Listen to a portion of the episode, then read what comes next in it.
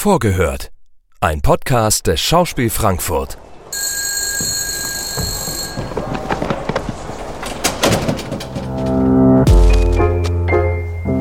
Einen wunderschönen guten Tag, meine sehr verehrten Damen und Herren. Wir begrüßen Sie recht herzlich hier im Schauspiel Frankfurt. Ein herzliches Willkommen. Lea Gockel, die Regisseurin, ist heute bei mir im Tonstudio für Vorgehört von Das Gesicht des Bösen, eine deutschsprachige Erstaufführung von dem Gegenwartsautor Nismomme Stockmann. Und außerdem neben Lea Gockel ist auch noch Devin McDonough da. Ich freue mich sehr. Hallo, auch an dich. Äh, Devin McDonough macht das Bühnenbild zu Das Gesicht des Bösen. Und bevor wir miteinander sprechen, erzähle ich einfach ganz kurz und knapp, worum es eigentlich geht. Denn der Gegenwartsautor Nismomme Stockmann hat sich ein relativ großes Thema vorgenommen, nämlich eine Kapitalismuskritik. Etwas, was äh, jetzt ja auch nicht so einfach ist, in ein Theaterstück zu verpacken. Und interessanterweise gibt es eigentlich auch drei Teile an diesem Text, in dem der erste Teil nämlich äh, gesprochen wird von einem Autor, den man vielleicht als alter Ego von Nismomme Stockmann verstehen könnte, wenn man möchte. Und dieser Autor, diese Autorenfigur äh, gleich zu Beginn des Stückes im Grunde sagt, man kann über den Kapitalismus kein Stück machen. Also eigentlich vorführt, dass ähm, ein, Kapit ein Stück über den Kapitalismus eine Unmöglichkeit auf dem Theater ist, um dann nicht nur stilistisch, sondern auch formal das Ganze zu brechen und ähm, sozusagen ein Herzstück oder das Herzstück des Stückes zu schreiben, nämlich ein Dialog zwischen zwei Figuren, die da heißen Schwarz und Blau.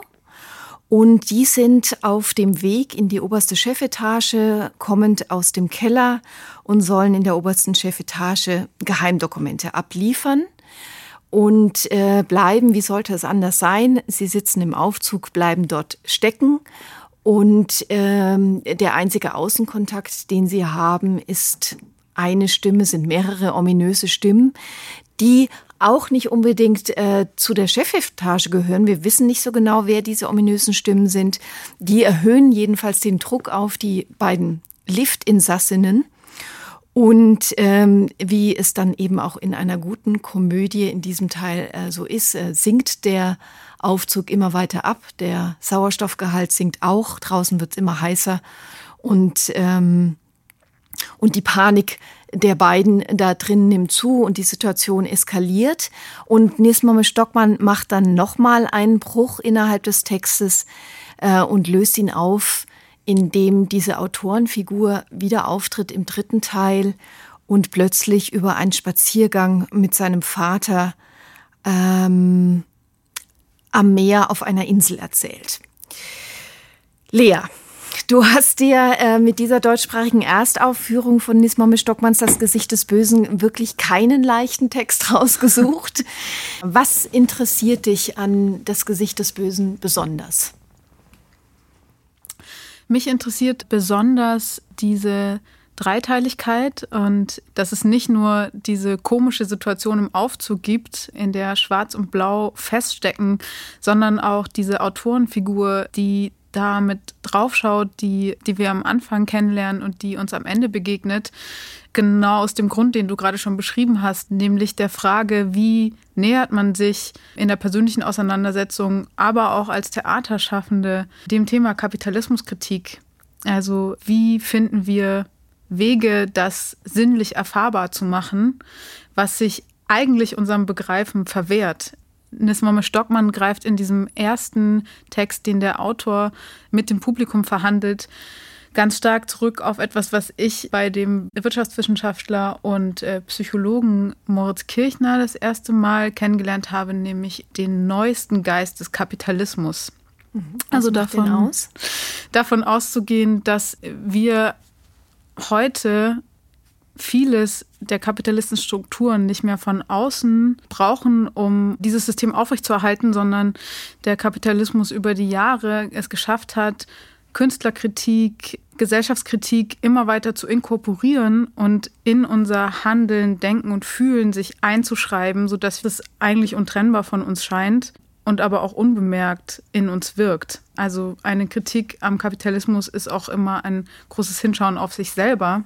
Deswegen ähm, finde ich die Setzung spannend, mhm. dass ein Theaterautor darum auch einen Autor sprechen lässt mhm. ähm, und nicht nur Figuren. Heißt es, dass diese, ähm, diese Autorenfigur auch Kritik übt an nicht nur sich selbst, sondern auch dem System Theater, in dem er arbeitet? Das kommt vor und das ist vielleicht auch der Moment, wo man Bezüge zu äh, Nismom Stockmann ziehen kann. Nismom Stockmann war auch lange Hausautor hier auch in, in Frankfurt, kennt also das ja. Theatersystem auch gut und auch die, den Produktionsdruck, den man auch als Theater hat. Also wir sind ja als KünstlerInnen auch nicht außer agieren ja nicht auch außerhalb, auch diesem, diesem inneren Druck der Selbstoptimierung, ähm, Optimierung von Prozessen, ähm, mhm.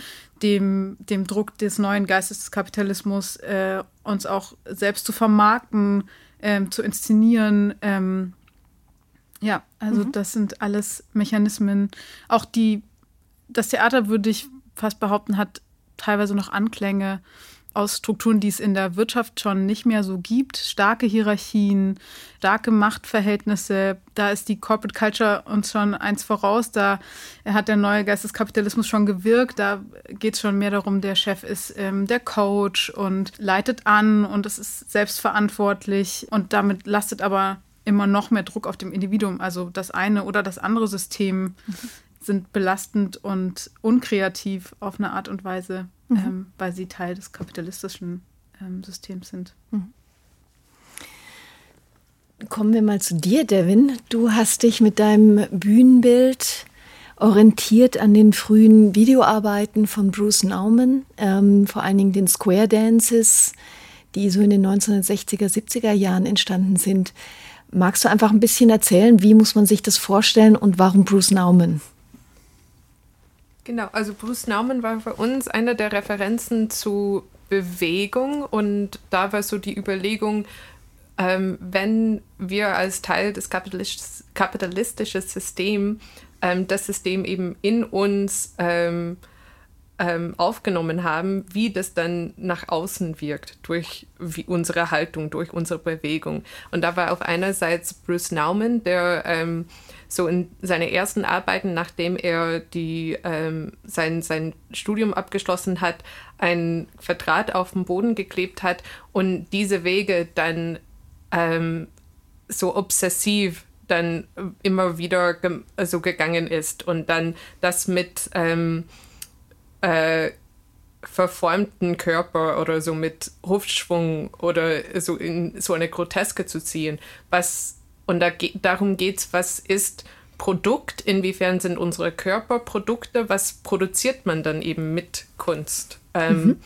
Und aber ich finde, das ist dann für uns auf der Bühne ähm, ein Experiment auch gewesen, das dann mit Bruce Nauman nicht beendet hat, sondern auch mit mhm. Monty Python und Ministry of Silly Walks und Jacques Tati und Beckett's Square Dance. Also das ist ähm, äh, Quadrat, Beckett's Quadrat, da ist ganz viel mitgekommen, um eben zu untersuchen, wie, wie ähm, lassen wir die Schauspieler Situationen auf, auf eine, also es ist auch ein sehr ähm, reduziertes Bühnenbild, ähm, wo, wo die Körper dann uns von, von den Systemen und Hierarchien und Machtstrukturen, in denen wir leben, was erzählt. Mhm.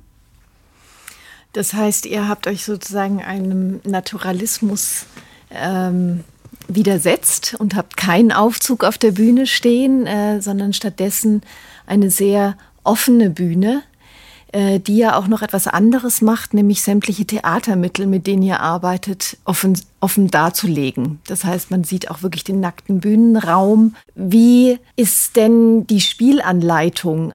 Lea, vielleicht magst du da antworten das ist der Prozess, den wir in den Proben gemeinsam mit dem Ensemble untersuchen. Mhm. Deswegen will ich dem noch gar nicht so sehr vorgreifen, mhm. sondern eher Lust darauf machen, dem Publikum da uns zu besuchen Mhm. Für uns ist, glaube ich, die Spielanleitung, diese Zustände zu untersuchen, die diese beiden Figuren haben, während sie in diesem Aufzug stehen. Denn das Prinzip, mitten in der Nacht angerufen zu werden, wegen wichtigen Dokumenten alles stehen und liegen zu lassen, sich auf den Weg zu machen, das ist ein Prinzip, das funktioniert natürlich im Aufzug als sehr starkes Bild, aber das hat ja auch ganz viel mit diesen verinnerlichten Hoffnungen, aber auch Ängsten zu tun, die diese beiden Figuren haben. Jetzt vielleicht auch mal total wichtig zu sein, eine Chance haben auf Beförderung oder auch, oh, vielleicht habe ich einen Fehler gemacht, warum werde ich denn nachts angerufen? Äh, so, so besorgt klingen die doch nie, die im 85. Stock. Also in welche, welche Zustände bringt diese beiden Figuren das, dass sie ähm, mit einer ganz klaren Aufgabe in diesen Abend einsteigen und dann aber nicht von der Stelle kommen? Mhm. Und wie gehen sie gemeinsam damit um? Gehen sie überhaupt gemeinsam damit um? Ist es ihnen möglich, in Dialog zu treten? Mhm. Und ja, mit welchen Mitteln können wir diese Atmosphären, die sich in so einem kleinen, beengten Außenraum, aber auch in dieser Verengung, die wir im Inneren erleben, sichtbar und sinnlich erfahrbar machen? Es ist ja tatsächlich auch schon interessant, dass beide Figuren nur noch Farben sind, äh, schon gar keine Namen mehr haben, wie Lea Gockel oder David McDonough oder Julia Weinreich, sondern nur noch schwarz und blau sind, also auch noch düstere Farben, gedeckte Farben, die vielleicht eher an die Anzüge erinnern, die diese Menschen in solchen äh, Firmen, Magnaten sozusagen haben, also eine totale Entpersonalisierung stattgefunden hat. Auch das vielleicht äh, schon ein Hinweis auf die Verinnerlichung des kapitalistischen ähm, ausbeuterischen Prinzips. Genau, und das hat auch unsere äh, Kostümbildnerin, die auch bei uns im Team ist, die Cosime äh, Windber, ähm, sich sehr damit auseinandergesetzt. Ähm, und das war so ein Team, auch die Arbeit, dass wir diese sehr naturalistische Vorgaben, die im Stück sind, einen Aufzug, die Männer im, im, im Anzug, die Stadt Frankfurt, wie wir sie dann ähm, für unsere Theaterabend dann ähm, an, also anders interpretieren ist vielleicht äh, also das ist so, dass wir, dass wir das ähm, ja abstrahieren und dann also, dass wir sie untersuchen können. Ich glaube. Ja. ja. Die Mechanismen, die NIS uns anbietet, in dem Text ähm, zu vergrößern. Also mhm. ähm, aus dem doch sehr filmisch geschriebenen, mhm. ähm, sehr genauen äh, Drehbuch ähm, ja, die Amplituden rauszuarbeiten, mhm. die er ähm, gebaut hat. Ich würde jetzt vielleicht so als abschließende Frage noch gerne auf den letzten Teil kommen, denn der ist ja wirklich überraschend. Also der ist beim Lesen überraschend. Ich vermute, der wird auch noch einiges Kopfzerbrechen bereiten während des Probenprozesses. Ähm, oder vielleicht auch nicht. Vielleicht äh, sagst du, nee, für mich ist der äh, Schluss eigentlich ganz klar. Aber am Schluss ähm, kommt eben diese Autorenfigur wieder und die macht, äh, macht einen ganz neuen Raum auf. Also tatsächlich auch ein Naturraum, was ja auch schon interessant ist. Wir befinden uns eigentlich vorher die ganze Zeit in der Firma, in diesem Aufzug. Äh, und plötzlich erzählt da ein Autor von einem Spaziergang, von einem ganz arglosen Sein ähm, und einem Spaziergang mit seinem Vater. Wie verstehst du diesen Schluss?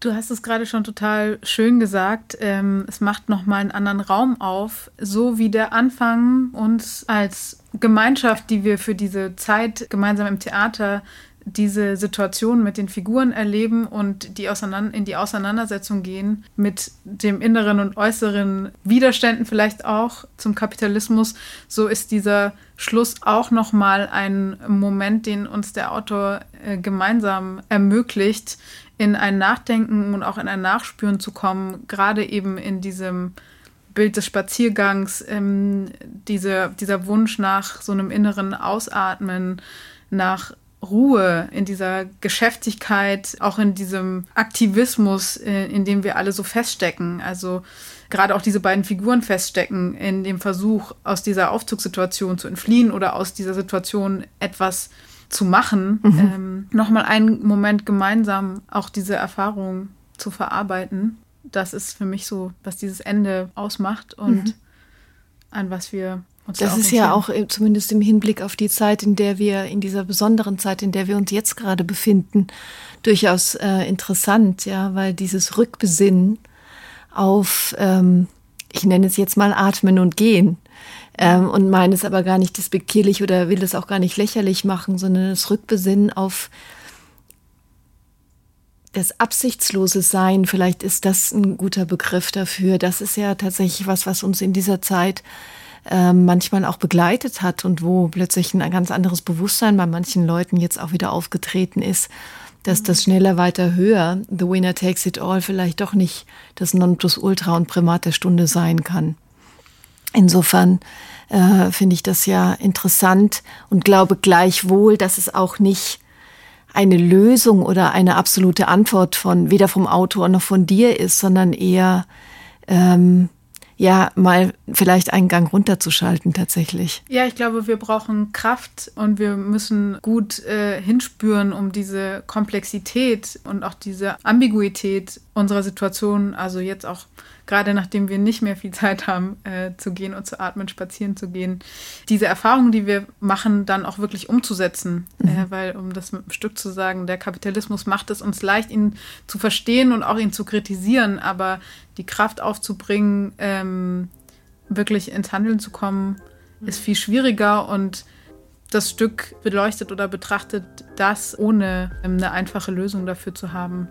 Ja, vielen Dank. Tolles Schlusswort. Herzlichen Dank an euch beide, dass ihr hier im Tonstudio wart und wir freuen Dank. uns auf die Premiere am 3. Dezember. Wir uns ja. auch. Das war Vorgehört, der Stückeinführungspodcast des Schauspiel Frankfurt.